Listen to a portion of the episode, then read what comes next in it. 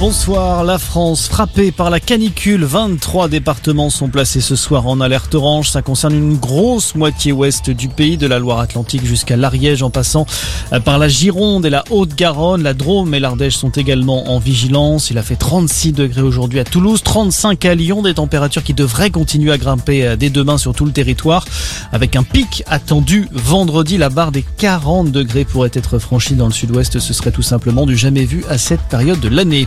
La chaleur qui n'a pas trop perturbé les épreuves du bac ce matin. 523 000 élèves des filières générales et technologiques ont planché pendant 4 heures sur la philosophie.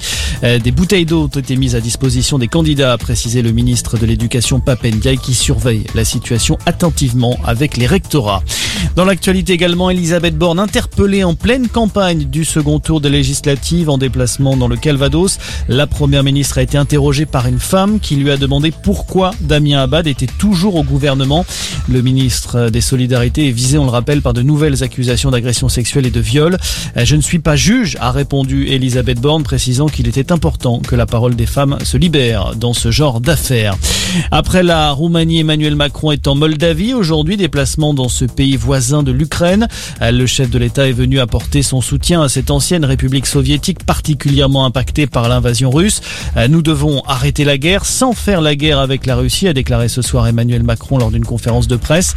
Le président français qui pourrait peut-être également se rendre demain à Kiev, une visite sous très haute sécurité qui n'a pas encore été confirmée par l'Elysée. Et puis, quelle est la plus belle cathédrale de France? Réponse, celle d'Albi. Le monument a en effet été choisi par les internautes lors d'un grand concours organisé par l'application Et nous, dédié au tourisme. On rappelle que le site historique basé dans le Tarn a été classé par l'UNESCO dès 2010. Voilà pour l'essentiel de l'actualité. Très bonne soirée à tous.